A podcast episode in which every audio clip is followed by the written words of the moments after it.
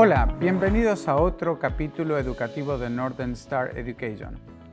Nos vamos a enfocar en aquellos estudiantes que eligen ir a una escuela pública. La pregunta que me hacen es, ¿puedo elegir la escuela pública a la cual estoy aplicando? ¿Qué sucede si cancelo el programa? ¿Cuáles son los criterios de reembolso? ¿Existe algún plan de pagos? Etcétera. Bien, Normalmente los colegios públicos determinan dónde son colocados los estudiantes en base a tres opciones que los alumnos colocan al momento de hacer la inscripción. Eso significa que tienen tres opciones de colegio, un colegio A, B o C, y el distrito público los va a colocar en el colegio correspondiente.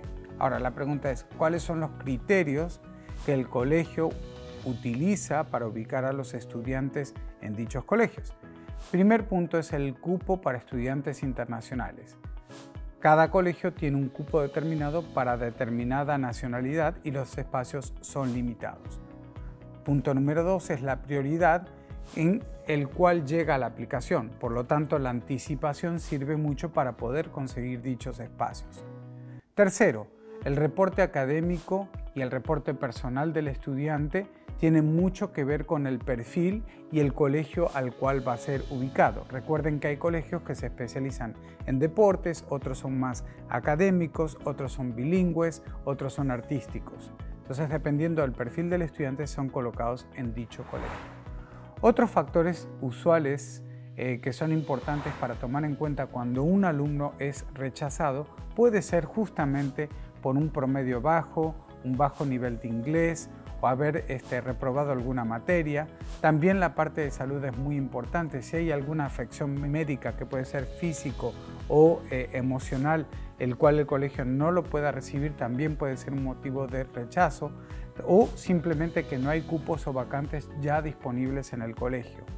En ese caso, eh, también hay que tomar en cuenta que puede no haber espacios o vacantes en el alojamiento, que es un punto eh, que también hay que tomar en consideración o no se presentó la documentación de manera completa o las referencias que se ha recibido por parte de algún profesor no fueron lo positivo que se necesitaban como para tomar confianza y poder aceptar al estudiante. Ahora bien, si yo cancelo, ¿puedo solicitar un reembolso? Normalmente si el estudiante es rechazado se devuelve el total de los montos menos el costo de la aplicación o de la inscripción. Ahora bien, si el estudiante demuestra que su permiso de estudios fue rechazado, también se le devuelve la totalidad menos la aplicación o inscripción. Si la cancelación se hace con suficiente tiempo de anticipación, la devolución es mayor. Hay que considerar que más cercano a la fecha de inicio es menor la devolución. Eso depende de la política de cada colegio y hay que leerlo antes de hacer la inscripción para no tener sobresaltos o sorpresas. Por último, si el, estudiante es expulsado, no hay reembolso disponible. Ese es un punto muy fuerte que hay que respetar y adaptarse a las reglas del colegio para evitar de eh, tener una potencial cancelación sin reembolso. La pregunta de los papás me hacen es, ¿se puede financiar el costo total del colegio?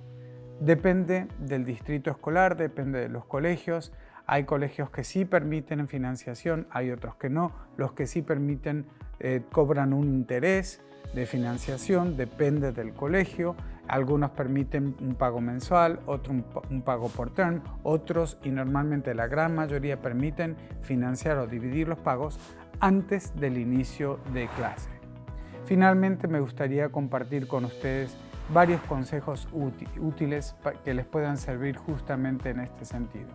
Investigar al colegio en el cual quieren aplicar y tener tres opciones prioritarias con anticipación. Aplicar con mucho tiempo de anticipación para tener la oportunidad de poder conseguir una vacante. Por ejemplo, en octubre hice para aplicar a septiembre del año subsiguiente. Estamos hablando de casi un año de anticipación tener toda la documentación preparada con anticipación, inclusive con los, los transcripts y eh, todo traducido con un perito traductor. Algunos piden con traducción oficial y otros no, pero es importante contar con toda esta documentación con anticipación. Si desean más informes sobre cómo preparar la aplicación, cuenta con nuestros servicios.